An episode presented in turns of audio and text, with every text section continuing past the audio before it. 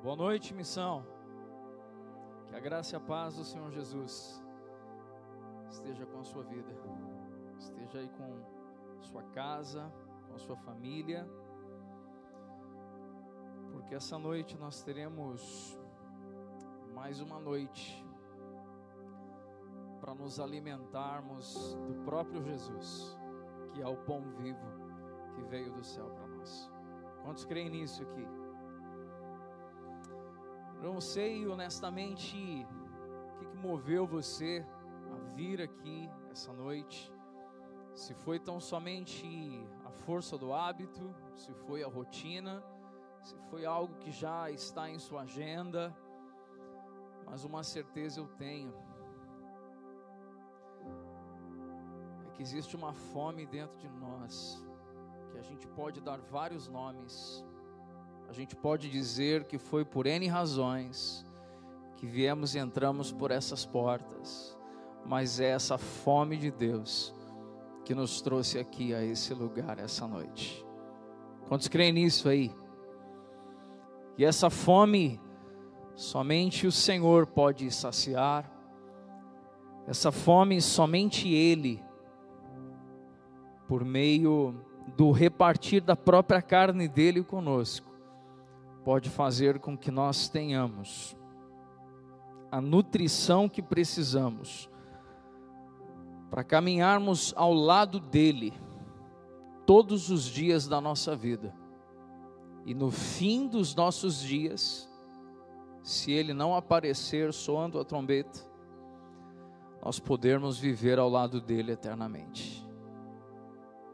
Eu quero profetizar essa noite sobre a sua vida antes de começar a pregar eu quero profetizar sobre a sua vida a fome de Deus.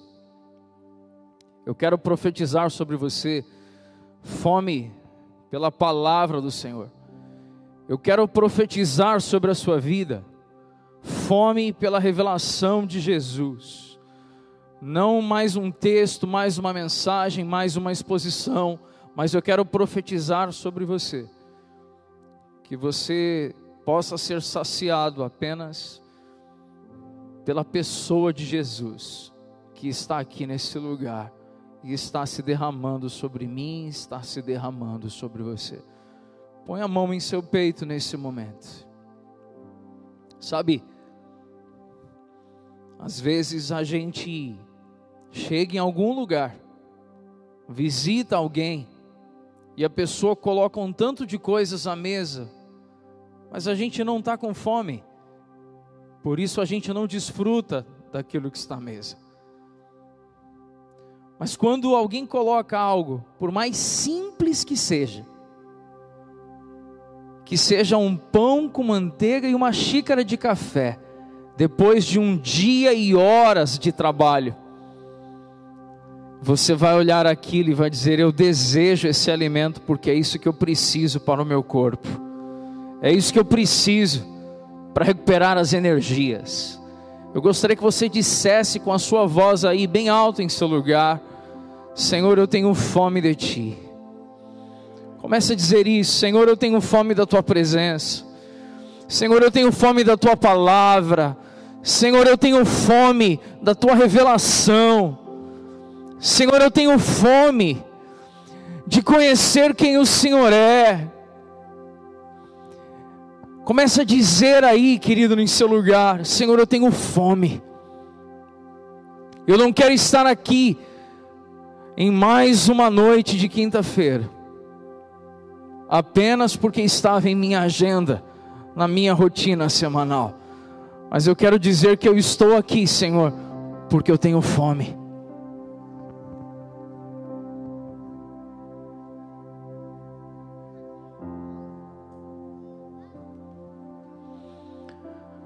Senhor, dá-nos fome da tua presença cada vez mais. Dá-nos um coração, Pai, que te deseja. Dá-nos um coração que anseia pelo Senhor. Dá-nos um coração, Pai, regado à simplicidade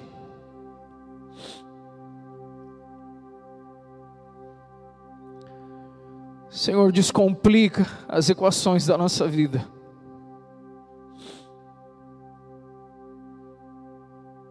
E dá-nos um coração como o teu coração, Jesus.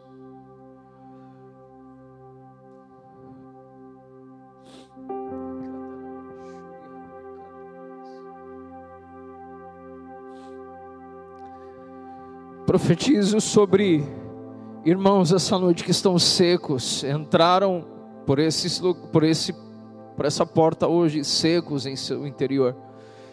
E eu profetizo que essa noite será uma noite de nutrição sobre você que está enfraquecido.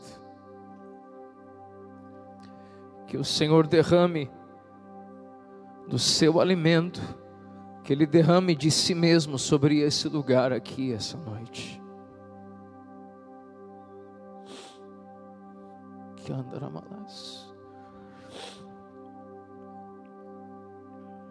Sabe, irmãos, quero repartir com vocês uma mensagem que já há algum tempo o Senhor tem colocado em meu coração. Já há alguns meses, eu e minha família, nós adquirimos um livro que o título do livro, se, o título do livro é Simplesmente Crente. Esse é o título do livro. E desde que eu comecei a folhear esse livro, o Senhor trouxe a mim uma palavra que hoje eu quero derramar aqui junto com você, nesse lugar. O tema da mensagem dessa noite é Por uma vida simples com Jesus. Se você puder, abra sua Bíblia em 1 Coríntios, capítulo 15, verso 58. 1 Coríntios 15, 58. E à medida que você encontrar, meu irmão, se você puder, fique de pé em seu lugar. 1 Coríntios 15, 58. Na NVT, a nova versão transformadora, nos diz assim: Portanto, amados irmãos, sejam fortes e firmes, trabalhem sempre para o Senhor com entusiasmo, pois vocês sabem que nada do que fazem para o Senhor é inútil. Na ACF, esse mesmo versículo está dizendo assim: Portanto, meus amados irmãos, sedes firmes e constantes, sempre abundantes na obra do Senhor, sabendo que o vosso trabalho não é vão. Na segunda carta que Paulo escreveu a Timóteo, 2 Timóteo, capítulo 1.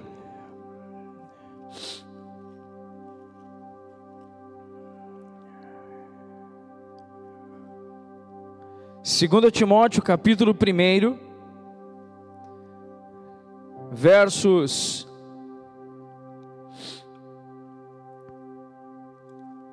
seis e sete, e diz assim: por isso quero lembrá-lo de avivar a chama do dom de Deus, o dom que Deus lhe deu quando impus minhas mãos sobre você.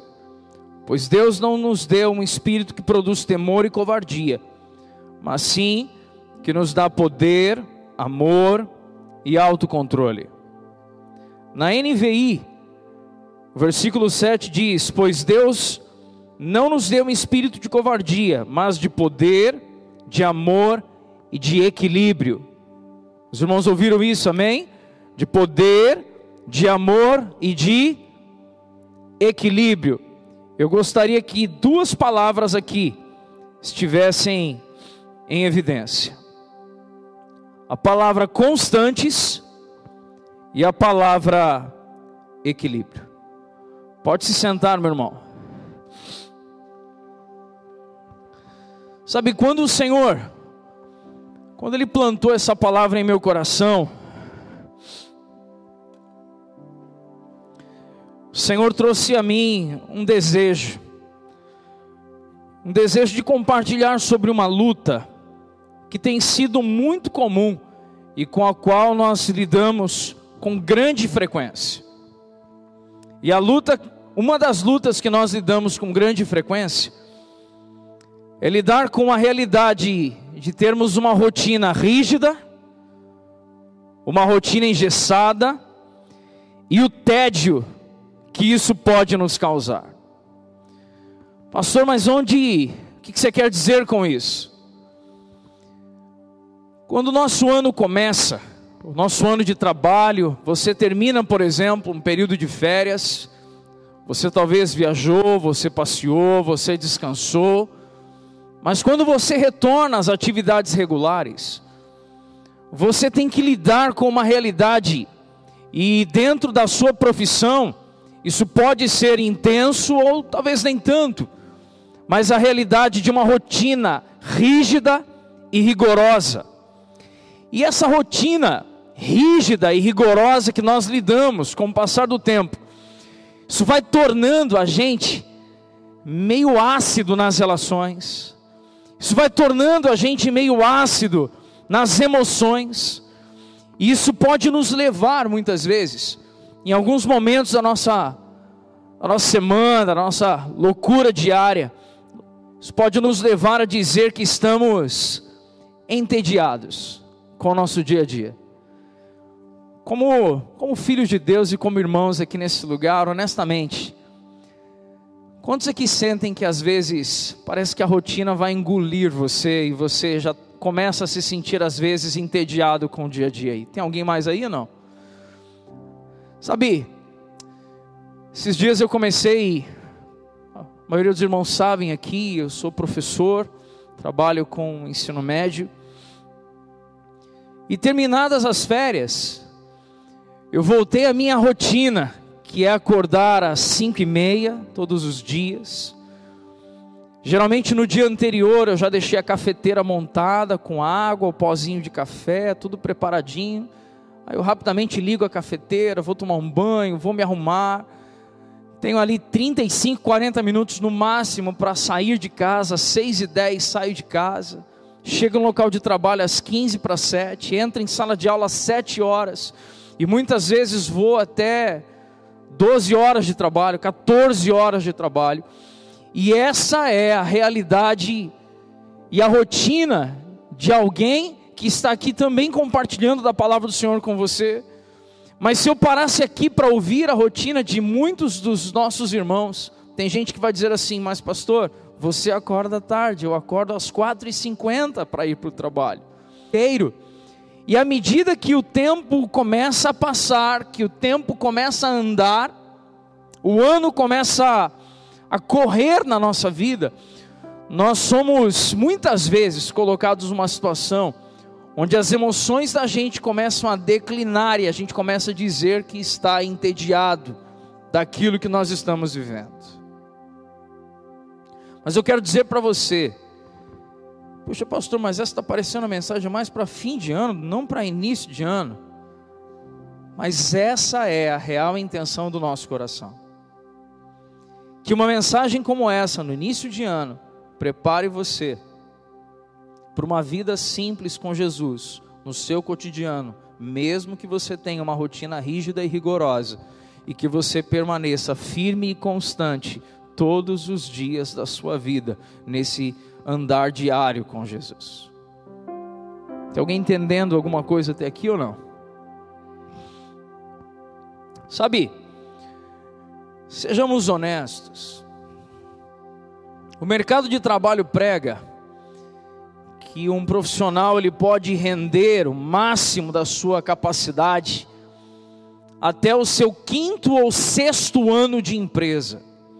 Porque depois do seu quinto ou sexto ano de empresa, o seu nível de entusiasmo, o seu nível de zelo, o seu nível de dedicação, o seu nível de interesse pelo local de trabalho e pelo serviço qual ele desempenha ali naquele lugar, começam a declinar. Então, normalmente as pessoas dizem: não, passou cinco anos já no meu local de trabalho, eu preciso mudar de lugar, porque eu preciso manter algo novo na minha vida. Eu quero dizer para você que você tem algo novo na sua vida todas as manhãs, que as misericórdias do Senhor se renovam sobre você todas as manhãs na sua vida. Sabe o que isso nos desafia? A colocar o nosso coração em algo novo todos os dias, mesmo que o exterior seja o mesmo, porque o que há em mim se renova todos os dias da minha vida. Sabe, depois de um certo período de atividades e tarefas, a nossa tendência é perder a alegria e dizermos: estou entediado, preciso de algo novo. Expressões que às vezes a gente ouve algumas pessoas dizendo, a gente olha e diz assim: meu Deus, eu queria poder dizer isso, eu queria poder falar isso. E aí, quando você ouve alguém dizendo expressões como radical, genial, incrível, fantástico, tudo o que você gostaria é que expressões como essa definissem a sua rotina e o seu dia a dia. E você olha para você mesmo e diz assim: Ah, mas eu. Eu tenho uma rotina muito rígida, muito rigorosa, e o meu coração já, já está entediado. Sabe, na tarde de hoje eu estava no meu escritório ali, estudando, orando, e eu falei exatamente uma frase assim, fui preciso na frase que eu falei com o Senhor. Eu falei, Senhor, mas será que eu estou lidando com pessoas que realmente têm uma rotina rígida e estão se sentindo entediados? E com muita singeleza no meu espírito, o Senhor começou a dizer assim: Filho, sempre existem almas que precisam do meu sopro, do meu fôlego de vida, para se levantarem dos seus lugares e voltarem a caminhar. E o Senhor me fez lembrar de uma expressão do hebraico. A expressão é ruar. O que significa a expressão ruar? Quando o Senhor pega o barro e ele com suas próprias mãos ele molda um homem, ele molda Adão. E a palavra do Senhor nos diz que ele sopra nas narinas de Adão e lhe deu o fôlego de vida.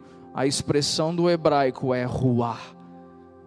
E o Senhor está dizendo que ele quer soprar nas narinas de muitos irmãos aqui nesse lugar essa noite e quer tirar você de um objeto inanimado, estático, parado, que diz que está emperrado, travado na vida, e Ele quer soprar fôlego de vida sobre você aí essa noite.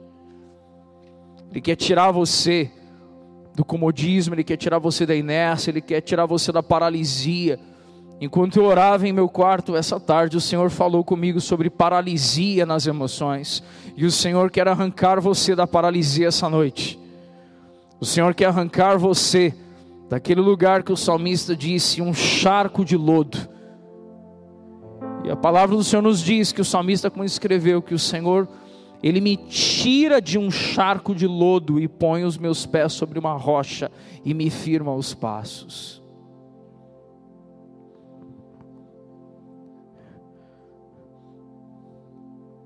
Ouve-se tanto acerca de legado que infelizmente deixamos de olhar para o presente por sonhar com o que nós deixaremos para as gerações futuras. Honestamente, quantos aqui já sentiram algum tipo de fardo em seus ombros por se preocupar com o que eu vou deixar para a geração seguinte? Ah, eu vou levantar a mão aqui.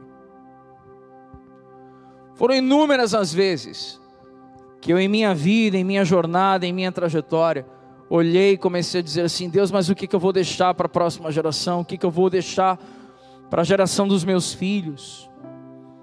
E acerca disso, um homem, um inglês, nos anos de 1700, um homem que incendiou a Inglaterra, John Wesley, e acerca disso ele nos deixou uma frase. E a frase que ele nos disse foi: eu não me preocupo com o que pode acontecer daqui a 100 anos. Aquele que governava o mundo antes de eu nascer cuidará disso igualmente quando eu estiver morto. A minha parte é melhorar o momento presente. Sabe o que John Wesley estava dizendo aqui? John Wesley estava se livrando das coisas que poderiam paralisá-lo. E uma das coisas que pode paralisar um homem e uma mulher é olhar tanto para o futuro que é incapaz de viver a simplicidade dos dias atuais. Sabe, deixa eu te contar uma coisa. Eu moro aqui perto, mas eu trabalho em Vitória. O meu trajeto comum é pegar a Eldis Scherrer, cair na BR-101 e seguir para Vitória. Mas tem alguns dias que às vezes eu tenho uma folguinha, não vou entrar no primeiro horário, vou entrar na segunda aula. E eu intencionalmente eu mudo meu trajeto. Eu pego a rodovia Norte-Sul para parar lá na praia de Cambori. Sabe por que parar lá na praia de Cambori? Porque ao olhar aquele mar, ao baixar os vidros e muitas vezes deixar o vento entrar, me lembra que toda a criação do Senhor foi para mim e para você. Nós não podemos perder o encanto e a simplicidade do viver com Cristo diariamente, aproveitando as coisas simples do hoje que Ele nos proporciona. Michael Horton, um pastor norte-americano, acredita que essa tentativa de buscar a próxima grande coisa na vida espiritual tem deixado muitos cristãos desiludidos e desapontados. Nós somos convidados a recuperar o senso de contentamento naquelas coisas simples e comuns da vida cristã, as quais foram dadas por Deus para nutrição e crescimento do seu povo. Devemos estar dispostos a resgatarmos os valores bíblicos e sermos simplesmente cristãos. Você ouviu isso, meu irmão? Sabe, esse pastor norte-americano, Michael Horton, sendo um ancião de dias, sendo um homem experimentado pelo Senhor, um homem que é conselheiro de inúmeros pastores, inúmeros líderes, inclusive de alguns pastores brasileiros. Esse pastor tem identificado que existe algo que está paralisando homens e mulheres da parte de Deus. E uma dessas coisas que está paralisando homens e mulheres que têm um coração na palavra de Deus, que eles estão com tanta expectativa por um novo evento em suas vidas, que eles estão perdendo e esquecendo a simplicidade do viver diário com Cristo Jesus. Pastor, mas isso que você está dizendo, isso tem alguma base bíblica? Isso tem alguma base teológica? Sim. Se você puder, pegue a sua Bíblia e abra em Daniel capítulo 6, verso 10. Enquanto você abre em Daniel 6:10, eu quero dizer algo aqui para você essa noite, meu irmão. Com todo zelo, com todo carinho. Nós não queremos homens e mulheres aqui que sejam super apóstolos, super profetas, que sejam super pastores, que sejam super homens ou super mulheres, mas nós queremos gente aqui simples como Jesus. Nós queremos aqui pessoas que têm uma leveza no caminhar, e o único peso sobre os seus ombros é o peso do arrependimento quando pecamos. Os irmãos estão entendendo isso aqui, amém? O único peso que você deve carregar nos seus ombros é o peso de obedecer a Cristo Jesus quando ele disse: Quem quiser vir após mim, negue-se a si mesmo, tome a sua cruz e siga-me. Eu quero dizer para você que Jesus teve uma vida simples, meu irmão. Jesus trabalhou como carpinteiro ao lado de José, aquele que foi o seu pai aqui na terra. Você sabia disso? Eu vou perguntar de novo: você sabia disso? Você sabia que Jesus teve que talvez pegar água para o papai e para a mamãe, para poder se banhar? Você sabia que Jesus teve que andar quilômetros aqui na terra, a fim de chegar em algum lugar para comprar algo para comer. A Bíblia nos ensina que Jesus teve fome. A Bíblia nos ensina que Jesus teve sede. Sabe o que a Bíblia está fazendo ao nos relatar cada uma dessas coisas? A Bíblia está nos ensinando que é normal ter necessidades simples do dia a dia. A Bíblia está nos ensinando que se Jesus disse que teve fome, eu posso dizer que estou faminto. Isso é um viver simples. Sabe, você abriu aí em Daniel 6,10. Os irmãos encontraram, amém? Em Daniel 6,10, nós vemos um relato. Quando Daniel soube que a lei tinha sido assinada, foi para casa, como de costume, ajoelhou-se no seu quarto no andar de cima, com as janelas abertas na direção de Jerusalém. Orava três vezes por dia e dava graças a seu Deus. Sabe, existe uma vida cotidiana simples que revela Jesus. Eu quero repetir isso aqui. Existe uma beleza na vida cotidiana simples que vai revelar Jesus nos nossos relacionamentos, que vai revelar Jesus nas nossas escolhas, que vai revelar Jesus nas nossas posturas. Sabe o que Daniel estava vivendo aqui? Daniel acabou de saber que uma lei tinha sido sancionada, que não deveriam orar a outro Deus. E quando ele ouve isso, a palavra do Senhor nos diz que, como de costume, Ei, preste atenção. Qual é a expressão que nós acabamos de dizer? Como de costume, está falando de alguém que tinha uma rotina. Está falando de alguém que tinha um conjunto de hábitos. Está falando de alguém que tinha horário para fazer as coisas. Quantos estão compreendendo isso aqui, amém ou não? Sabe, irmãos, existem pessoas que olham e dizem assim, mas eu não presto para a rotina, eu não sirvo para viver assim. Eu quero dizer para você, meu irmão, que a rotina revela as coisas mais simples que nós devemos fazer no nosso dia a dia. E uma delas que Daniel fazia no andar de cima de onde morava e virado para Jerusalém, ele orava para conversar com o Senhor.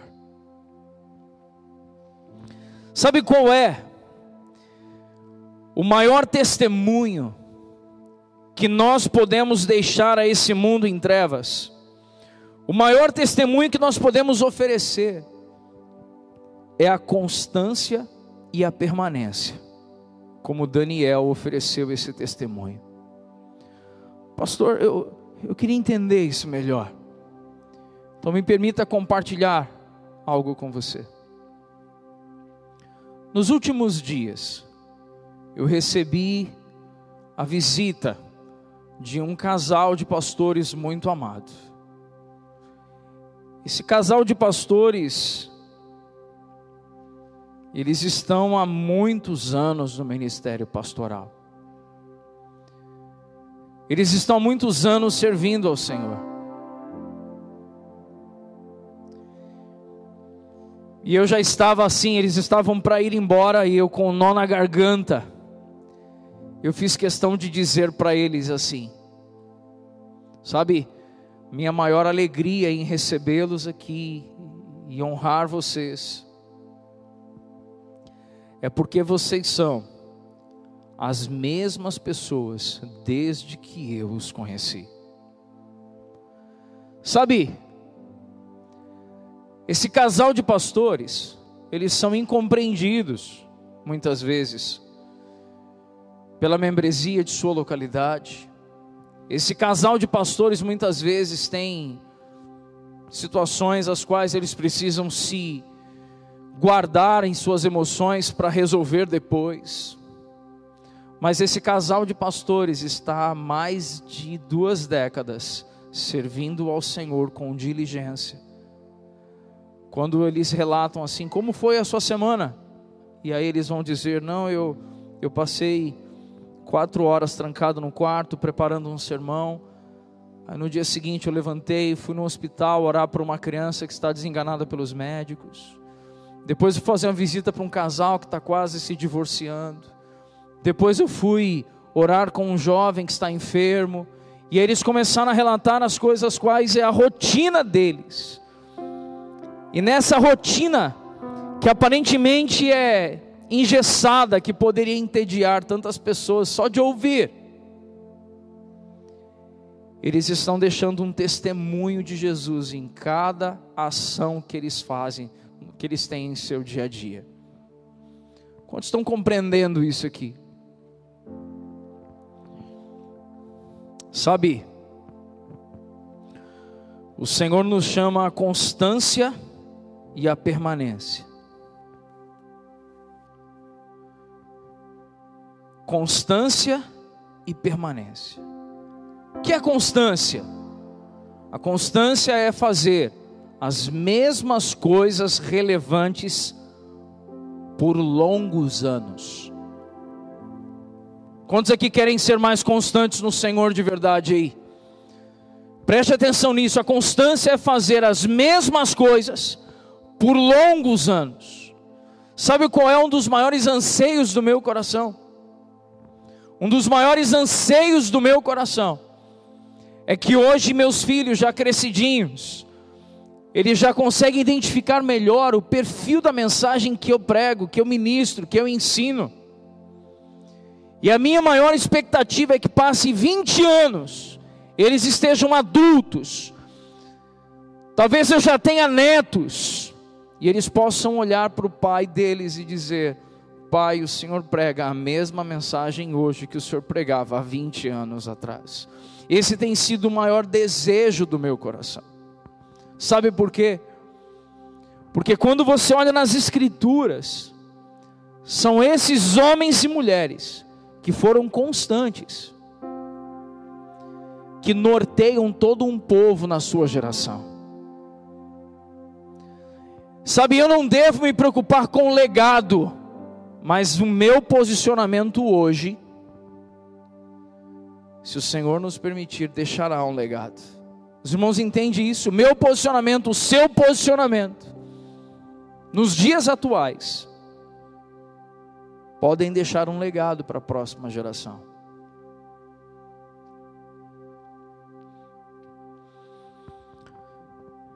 Sabe, nós usamos muito uma expressão que é ter uma vida radical. E eu fui Fui levado a conversar com alguns irmãos e companheiros de ministério acerca disso. E quando nós encontramos base nas Escrituras, viver de modo radical significa permanecer no lugar onde você foi plantado e ter raízes profundas.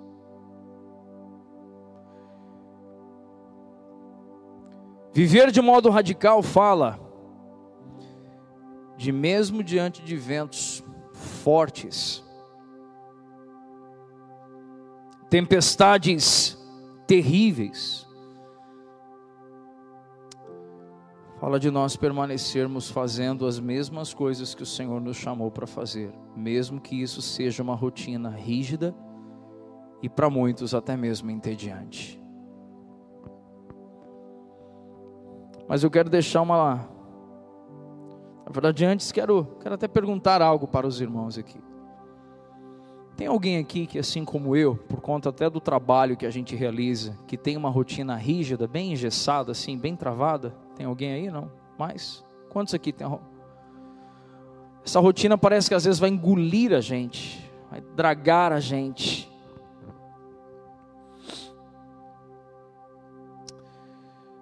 Mas eu quero deixar uma palavra para cada um desses irmãos aí, que assim como eu, que tem uma rotina bem rigorosa, quero dizer para você que cumprirmos essa rotina fala muito sobre a nossa capacidade também de sermos constantes no nosso relacionamento com o Senhor. Você ouviu isso? Nós cumprirmos e obedecermos uma rotina aqui na terra fala muito sobre também sermos capazes de sermos constantes no nosso relacionamento com o Senhor. Existem algumas ações corriqueiras que nós menosprezamos. Existem algumas ações corriqueiras que nós desprezamos. Mas eu quero dizer para você que corriqueiro não é o mesmo que medíocre. E eu quero aqui reforçar algo nesse instante. Irmãos que têm práticas corriqueiras, não quer dizer que são irmãos que vivem na mediocridade.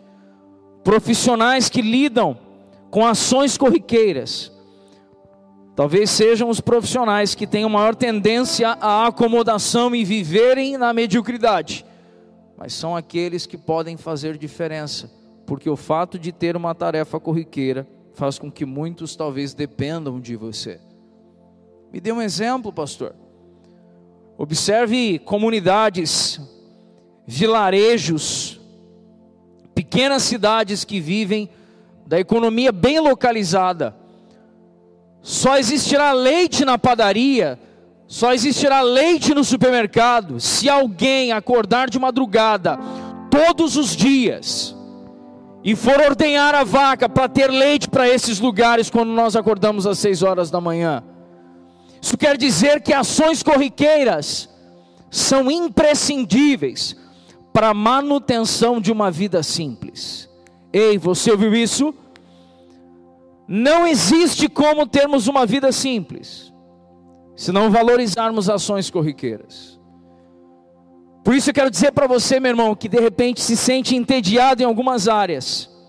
Quero dizer para você que as suas ações corriqueiras e cotidianas revelam força e solidez nos seus hábitos, revelam que você é alguém capaz de manter o seu compromisso com os homens e naturalmente você também é capaz de honrar o seu compromisso para com Deus. Quero dizer para você algo aqui, acerca do que Michael Horton disse, de muitas pessoas querendo um grande evento em suas, em suas vidas. E isso acaba gerando algum tipo de desencanto, de frustração, de decepção. Eu quero dizer algo para você, irmão.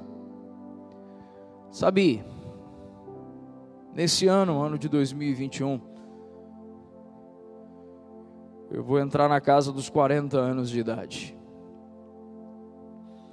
E a minha geração, quando nós tínhamos 20 anos, nós fomos levados a pensar que nós todos seríamos ministros em tempo integral, iríamos viver do reino, como foi dito na minha época.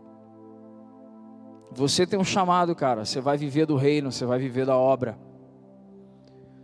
Só que alguns anos se passaram e você vai discernindo tempos e estações, você vai discernindo qual o caminho que o Senhor tem para você.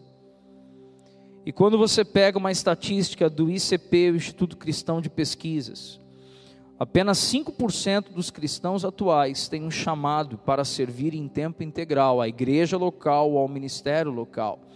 95% dos cristãos que estão em nossas igrejas e nossas comunidades terão uma vida simples, cotidiana, servindo ao Senhor na igreja local e nos seus locais de trabalho e estudo.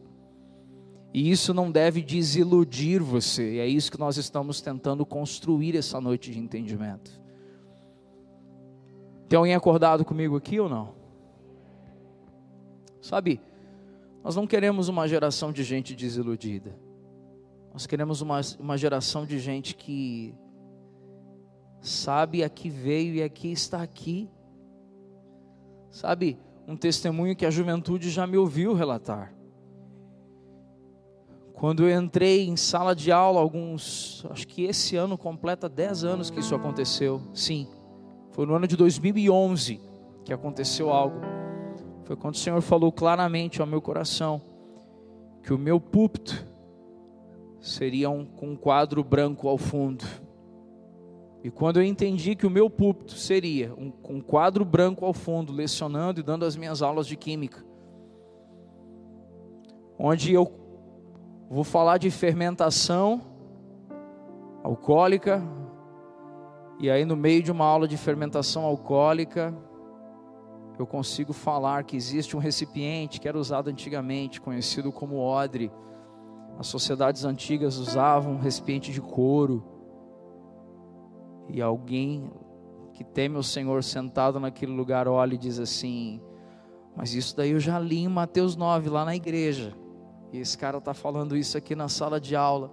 Sabe, quando a gente entende, aqui nós viemos nesse mundo, nós conseguimos ter uma vida simples, cotidiana com Jesus, a despeito da nossa rotina rígida ou das nossas loucuras diárias, porque entendemos que estamos revelando Jesus por onde andamos e por onde passamos. Sabe, irmãos, a gente quer essa leveza com vocês, sabe? Falando assim como parte da equipe pastoral, às vezes a gente atende irmãos, ouve irmãos, e os irmãos assim, dizendo, ah, eu quero, eu quero fazer isso, eu quero fazer aquilo outro. Eu falei, cara, você pode fazer tudo isso, mas eu quero que você identifique aquilo que você é, porque se você identificar quem você é, você consegue ter uma vida simples com leveza, uma vida simples com tranquilidade sabendo que existe Jesus em você nas coisas mais simples, sabe? Acerca desse viver simples pela palavra de Deus, pastor, você falou aí sobre a importância de viver, então, entendendo né, essa questão de que a rotina não é um problema, na rotina revela-se a minha constância, na minha constância revela a minha perseverança, mas eu preciso de exemplos práticos, então, pastor, para saber se eu estou no caminho, se eu estou na direção certa. E eu quero trazer aqui para vocês alguns exemplos. Sabe qual é o exemplo de gente que vive na palavra com seriedade, uma vida simples, cotidiana? Está lá em Tito, capítulo 2, versos 2 a 6. Em Tito 2, de 2 a 6, diz assim: os homens mais velhos devem exercitar o autocontrole, a fim de que sejam dignos de respeito e vivam com sabedoria. Devem ter uma fé sólida e ser cheios de amor e paciência. Para, para, para, peraí, peraí, peraí. Gente, isso aqui não está falando sobre homens velhos que estarão por aí, gritando, esbravejando, fazendo milagres, embora nós possamos viver uma vida de milagres e nós não tiramos o valor disso e a beleza disso. Mas deixe-me te dizer uma coisa, antes até de entrar nesse texto, o Senhor, me, o Senhor me traz algo à memória aqui. Sabe, diante de uma palavra como essa, talvez alguns até mesmo em seus corações comecem a pensar assim: mas espera aí, pastor, existe um, um nível de sobrenatural para a gente viver, existe um nível de palavra profunda para a gente viver, para a gente queimar. E eu quero te dar um exemplo de alguém que, em meio a uma rotina rígida e rigorosa, experimentou algo diferente da parte do Senhor, que foi Zacarias, o sacerdote. Zacarias, o sacerdote, foi lançada a sorte para quem deveria naquele ano entrar no templo, entrar e apresentar um sacrifício ao Senhor. Dentro daquele momento que era uma rotina, preste atenção, entrar no templo e oferecer um sacrifício ao Senhor era parte da rotina de um sacerdote. Você está ouvindo isso bem, querido? Isso era rotina de um sacerdote. E lá dentro apareceu um anjo dizendo para ele que ele e Isabel, sua esposa, teriam um filho. E o filho deles foi João Batista, aquele que preparou o caminho para o Senhor. Sabe o que eu estou tentando dizer com isso, meu irmão? Cumpra as suas rotinas com leveza. E se o Senhor mandar um anjo no meio do caminho, você vai ter com que se alegrar. Mas não fuja da rotina porque Zacarias poderia ter olhado e dito assim: Ah, eu estou entediado. Todo ano esse negócio de entrar lá no templo, de levar um sacrifício, de oferecer ao Senhor. E se ele tivesse escapado, fugido de sua responsabilidade naquele momento, ele nunca teria desfrutado daquela revelação especial de um anjo aparecendo e ele sendo pai de um garoto que foi o maior homem nascido de mulher, como diz as Sagradas Escrituras, que foi João Batista. Você está entendendo isso, meu irmão? Amém?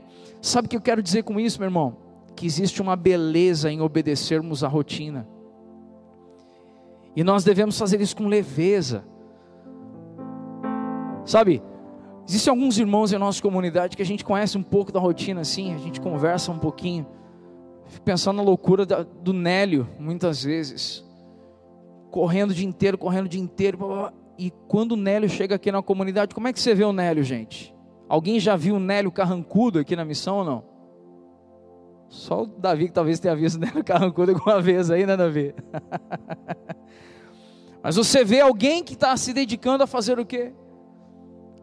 Tem uma rotina, tem uma dinâmica, mas busca trazer o seu coração sempre disponível ao Senhor nas coisas simples do seu dia a dia. Sabe esse texto de Tito que estamos lendo? Acabamos de ler.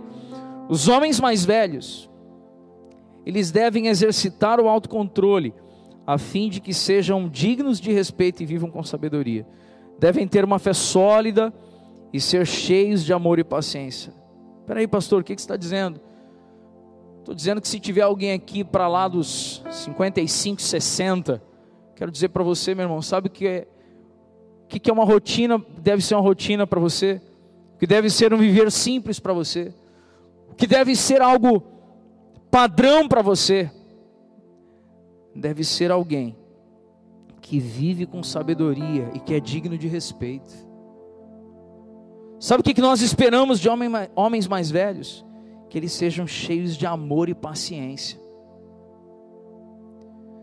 Sabe, isso daqui não é nada sobrenatural, isso é, isso não é o extraordinário, isso é o ordinário. Mas nós nunca viveremos o extraordinário se o ordinário não for obedecido dentro das sagradas escrituras. Sabe as irmãs? Versículo 3 diz: semelhantemente, as mulheres mais velhas devem viver de modo digno, não devem ser caluniadoras, nem beber vinho em excesso, antes devem ensinar o que é bom, devem instruir as mulheres mais jovens a amar o marido e os filhos a viver com sabedoria e pureza, a trabalhar no lar, a fazer o bem e a ser submissas ao marido. Assim não, enverga, não envergonharão a palavra de Deus. Você sabe o que, que a palavra está nos ensinando aqui? Que as irmãs mais experimentadas, elas, essas irmãs mais experimentadas, elas devem se dedicar a instruir mulheres mais jovens a se tornarem boas esposas, boas mães, e não serem mulheres caluniadoras e fofoqueiras. Sabe qual é a coisa mais desagradável? Irmãos, tem muito homem, muita mulher de Deus aqui nesse lugar, sério, que quando você se depara com alguém mais velho que você, que só vive falando das coisas, da vida dos outros, como é que você se sente?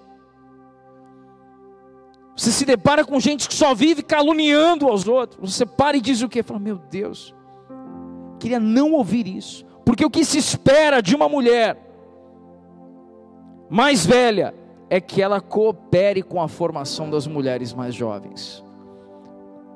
Quantos estão compreendendo isso aqui? Sabe que isso ensina também as mulheres jovens de nossa comunidade? Sabe que isso ensina você, minha irmã, que é uma jovem irmã em Cristo aqui? Você deve procurar estar com mulheres mais velhas que não sejam difamadoras, que não sejam caluniadoras, que não sejam fofoqueiras, que não sejam encrenqueiras, porque são essas mulheres mais velhas que vão cooperar para que mulheres, para que essas mulheres mais jovens se tornem esposas especiais e mães incríveis. Quantos irmãos estão entendendo isso aqui? Amém? Devem, e aí no último texto, o último versículo, da mesma forma, incentive os homens mais jovens a viver com sabedoria. Estamos falando aqui de homens mais jovens que deveriam abrir mão de viver segundo o conselho do seu próprio coração, mas devem viver debaixo do conselho das sagradas escrituras. Sabe, deixa eu dizer uma coisa séria aqui. Talvez você, um jovem rapaz aqui de nossa comunidade, ou você que está nos ouvindo aí, em seu lar, pertence a outro lugar, outra, outro rebanho, outra comunidade, ou nosso amigo convidado que está nos ouvindo, quero dizer algo para você. Sabe uma das coisas que mais aflige um coração pastoral é quando nós vemos um homem obstinado fazendo escolhas ruins, que sabemos que elas terão impacto em cinco ou dez anos ainda ao longo de sua trajetória, ao longo de sua vida. Sabe o que isso quer dizer? Isso quer dizer que a coisa mais preciosa que você pode fazer é colher conselho de anciãos, é colher conselho de homens mais experimentados que vão cooperar com as suas escolhas e com as suas vidas. Quantos estão compreendendo aí até o momento? Sabe algo também, também que está dentro de uma vida simples? É uma palavra acerca agora destinado a maridos e esposas. Sabe, honestamente, atender a um chamado ministerial costuma ser mais fácil do que atender e corresponder ao anseio do coração do seu esposo ou da sua esposa, para muitas famílias. Para muitos, quando nós vemos um desafio ministerial, ele topa de bate-pronto, mas quando há um pedido do seu cônjuge, há uma resistência incrível. Mas eu quero liberar uma palavra nesse momento sobre você, que em tempos de esfriamento do amor, cuidar da saúde de nosso casamento é a maior prova de que a palavra de Deus alcançou o nosso coração. Sabe, pode ser que você esteja no maior ajuntamento de adoração que você já foi na sua vida, de pregação. Pode ser que você se reuniu com os maiores organizadores de evento cristão aí do país. Você foi lá nos Estados Unidos, lá no Passion, foi fazer um, um tour na, na Europa, conhecer igrejas e tal, e aí você ainda voltar para casa e pedir o divórcio. Isso revela que a palavra de Cristo, isso verdadeiramente não alcançou ainda, não atingiu o seu coração. Quantos estão compreendendo a severidade dessa palavra aqui? Sabe, 1 Pedro 3, 1, 2 diz que as esposas devem se sujeitar à autoridade do marido, e mesmo que o marido se recuse a obedecer a palavra, ele será conquistado pela sua conduta, sem palavra alguma, mas por observar o seu modo puro de viver. Isso está dizendo que existem homens que não temem ao Senhor. Mas se você, mulher, temente ao Senhor, pelo bom procedimento, pelo viver simples e cotidiano, você pode ganhar e conquistar o coração de seu marido para o Senhor Jesus. E isso está escrito onde? Isso está escrito aqui nas Sagradas Escrituras, na palavra de Deus. 1 Pedro 3,7 diz que, da mesma forma, maridos, honrem a sua esposa, sejam compreensivos no convívio com ela, pois, ainda que seja mais frágil que vocês, ela é igualmente participante da dádiva da nova vida concedida por Deus. tratem-na de maneira correta, para que nada atrapalhe suas orações. Esse texto aqui está deixando para os homens, os maridos. Cadê os maridos aí, homens de Deus, nesse lugar? Aos maridos aí, nós devemos honrar a esposa que o Senhor nos deu. Devemos tratá-la como vaso mais frágil. Devemos tratá-la de forma correta, sabe por quê? Porque se nós não tratarmos as nossas esposas de forma correta, as nossas orações não serão respondidas. Você parou para pensar na seriedade dessa palavra? O que é você orar ao Senhor com causas legítimas, mas a sua oração não ser respondida por causa de maus tratos que você faz em relação à sua esposa? Mas, pastor, você não conhece a minha esposa, minha esposa é uma escandalosa, minha esposa grita, minha esposa berra. Ainda assim, ela é vaso frágil, você deve tratá-la com amor. Não deve tratá-la com violência, com agressividade e humilhação dentro de seu lar. É desse tipo de vida simples que nós estamos falando. Um casal, preste atenção nisso, igreja. Um casal que vive um relacionamento saudável, ele revela mais de Jesus às pessoas que o conhecem do que vários sermões que a gente possa mandar por YouTube para alguém. Porque o testemunho que nós damos revela que a palavra pregada está sendo vivida. E isso é o viver simples do cristão. É o se eu sou mais velho, eu sou um bom conselheiro para os mais jovens.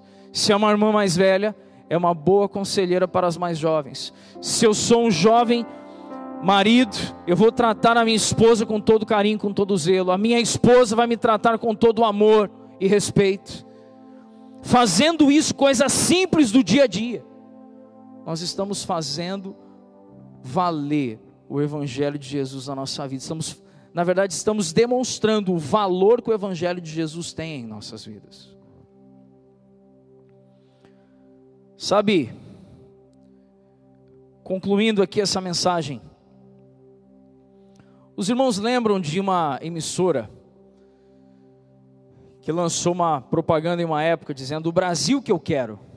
E aí aparecia várias chamadas de pessoas no Brasil inteiro dizendo: O Brasil que eu quero. Eu fiz uma anotação aqui.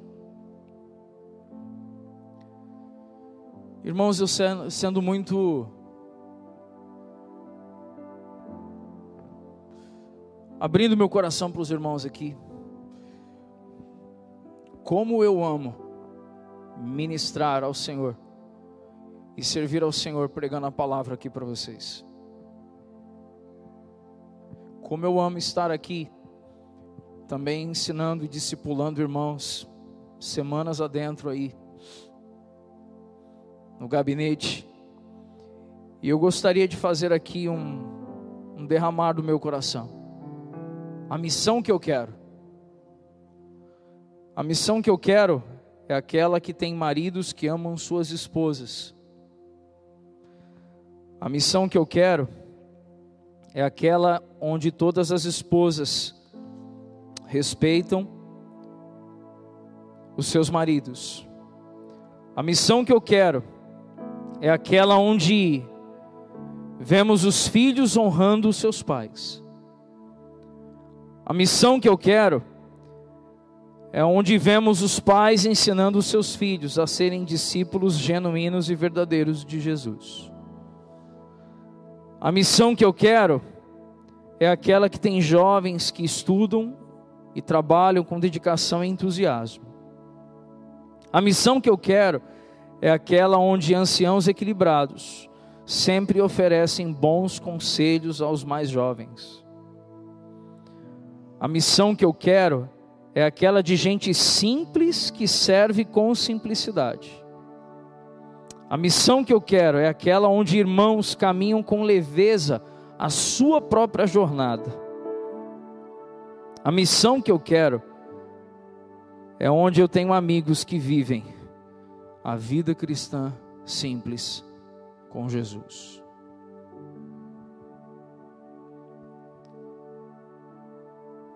Sabe, Eu quero que essa noite você possa processar essa palavra e redescobrir o valor da simplicidade diária de andar com Jesus. Mesmo que muitas vezes você não consiga vê-lo, mesmo que muitas vezes pareça algo mecânico, mas que ainda assim você pode estar revelando a vida e a palavra de Jesus.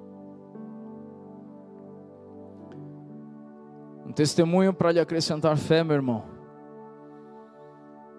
Quando eu tinha 22 anos, foi no ano de 2000 e, na verdade, quando eu tinha 21 anos, foi no ano de 2002. Eu e minha esposa saímos de Vitória e mudamos para uma cidade chamada São Mateus, no norte do estado. Moramos ali por quase um ano.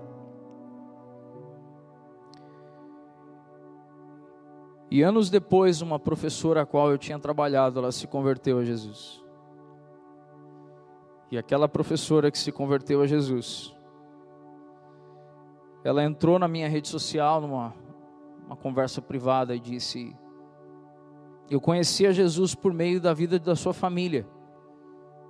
E eu disse para mim mesmo assim, mas eu nunca preguei para essa mulher.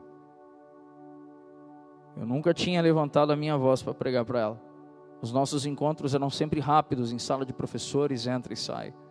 Uma rotina, corrida, acelerada. E eu disse isso a ela, respondendo a mensagem. E o argumento dela foi simplesmente por dizer que, quando eu me referia a Elinete e ao Daniel, Samuel não era nascido nessa época quando eu falava sobre a minha família, ela percebia que o valor que eu dava à minha família era por conta de algo diferente que havia dentro do nosso interior, do nosso coração. E a única coisa que existia era a palavra de Cristo. E muitas vezes, na simplicidade do andar diário, nós não discernimos os milagres que o Senhor vai fazendo, simplesmente quando nós somos homens tementes ao Senhor quando nós somos filhos obedientes aos pais, quando nós somos funcionários zelosos e respeitosos aos nossos patrões. E esse testemunho ele revela Jesus muitas vezes sem a gente se dar conta. E isso é ser simplesmente crente. É o andar diário que revela Jesus nas coisas mais triviais do nosso dia a dia. Você deve ansiar pelo extraordinário. Os irmãos compreendem o que eu estou querendo dizer aqui, amém ou não? Você deve ansiar pelo extraordinário. Você deve buscar o extraordinário. Mas você deve se dedicar diariamente ao ordinário, aquilo que é a sua rotina. Lembrando que quando Zacarias, na prática do exercício sacerdotal, o Senhor o surpreendeu. Isso quer dizer que o Senhor pode nos surpreender com algo quando estamos posicionados dentro da nossa caminhada rotineira, na nossa caminhada corriqueira. E esse é o maior testemunho de constância e firmeza e equilíbrio que nós podemos deixar para esse mundo que tanto precisa ouvir de Jesus e eles verão Jesus em nós. Nós podemos estar em pé? Meu maior anseio é que essa palavra ela possa fazer você pensar. Mas pensar em quê, pastor? Faça você pensar em todas as vezes que a gente é extremista em uma área a gente quer fazer muitas coisas para Deus, a gente quer fazer muitas coisas para o ministério, a gente quer ganhar o mundo, e o Senhor está querendo que você ganhe seu filho. Você prestou atenção nisso? O Senhor quer que você ganhe seu marido. Sabe, irmãos, a gente, a gente conhece a realidade de muitos dos irmãos aqui. A gente sabe que tem irmãs aqui que vêm só para a igreja. Os maridos estão em casa. Eu quero profetizar sobre sua vida, minha irmã. um viver cristão diário simples, para que você ganhe o seu marido pelo bom procedimento. Quero profetizar isso sobre você. Sabe, eu quero também mencionar que a gente tem ciência aqui, que tem pais que estão vivendo dias de aflição com os filhos. Filho pegou um outro caminho. Eu quero dizer para você, meu querido, que se você se tornar esse sábio, que trabalha sempre com pureza, que trabalha sempre com coração sereno, o seu filho em algum momento vai ser tocado pelo Senhor para buscar bons conselhos em você e você vai apontar a verdade do caminho que é Jesus. Sabe, eu sei que tem irmãs aqui que muitas vezes tomam um conselho com qualquer um na rua, sabe? E aí vem conselho aí que manda aprontar mesmo, manda fazer mesmo, tem que tem que experimentar para ver se é bom, tem que curtir mesmo, você está jovem, está nova. É hora você, jovem irmã, de procurar irmãs mais experimentadas como conselheiras aqui nessa casa, com a sabedoria que vem do alto isso é o viver simples da igreja, irmãos. E ao fazer aquilo que é o natural, de repente, o Senhor pode nos surpreender, aparecendo com um anjo diante de nós. Na verdade, a gente não precisa mais de um anjo aparecendo, né? A gente, na verdade, precisa só ser mais cheio da vida de Jesus, que já rasgou o véu, já, desce, já desceu, se derramou sobre nós. Eu quero profetizar isso sobre você, uma vida cristã diária simples. Só que o Senhor falou comigo sobre pessoas com tédio, assim, sabe? Vamos fechar os olhos nesse momento. Não vou chamar ninguém aqui à frente, mas alguém conhecendo o seu histórico, dizendo assim: Não, pastor, eu, eu, eu tenho sim uma forte tendência ao tédio, assim, eu tenho uma forte tendência a, a não gostar de rotina, não, tenho dificuldade com rotina, reclamo, murmuro, me queixo. Põe a mão em seu coração aí, eu só quero orar com você. Põe a mão em seu coração aí. Quero profetizar que você tem uma vida cristã simples no seu dia a dia. Seu bom dia seja diferente onde você chega. Possa revelar Jesus no seu local de trabalho, na sua faculdade. Senhor, eu quero nesse momento orar por esses irmãos aqui, por toda a nossa comunidade, Pai. Senhor, nós falamos sobre a importância de termos uma vida simples com Jesus no dia a dia, sendo firmes e constantes, sendo equilibrados, vencendo, Senhor, o tédio. O tédio só brota onde nós não conseguimos enxergar a beleza da simplicidade. Grave essa expressão. O tédio só brota onde não conseguimos enxergar a beleza da simplicidade diária por isso, nesse momento, Pai, eu quero profetizar olhos abertos. Abre os olhos, Senhor, de cada um de nós aqui, Pai. Todos nós temos essa tendência. Abre os nossos olhos, Senhor. Que possamos ser livres disso, Pai. Libertos disso. Libertos disso, Pai. Por isso queremos nos apegar à simplicidade da caminhada contigo todos os dias da nossa vida, Pai. Quando acordamos, já temos algo novo quando abrimos os olhos, ao raiar da manhã, ao raiar do dia, temos algo novo sobre nós, que as tuas misericórdias vieram mais uma vez e se renovaram sobre nós. Senhor, se isso não é motivo para agradecer e para se alegrar, Pai, ah, a gente está se apegando em tantas coisas secundárias, Pai. Ah, Senhor, gera isso no coração do teu povo, a simplicidade do Evangelho de Cristo Jesus. Senhor, que essa noite seja travada uma guerra nas emoções e que a tua palavra vença essa batalha, essa guerra nas emoções dos meus irmãos, Pai. Quero abençoá-los agora, Senhor.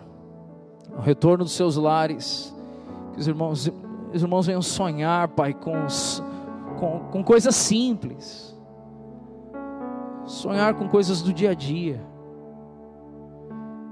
ressignificar, voltar a valorizar coisas que a gente está desprezando, Senhor. A beleza de sentar em família e tomar um café. A beleza de sentar em família e jantar juntos. Você está se perdendo, Senhor. A beleza de chamar os amigos para comer juntos e dizer: Eu só chamei aqui você aqui porque eu gosto de você.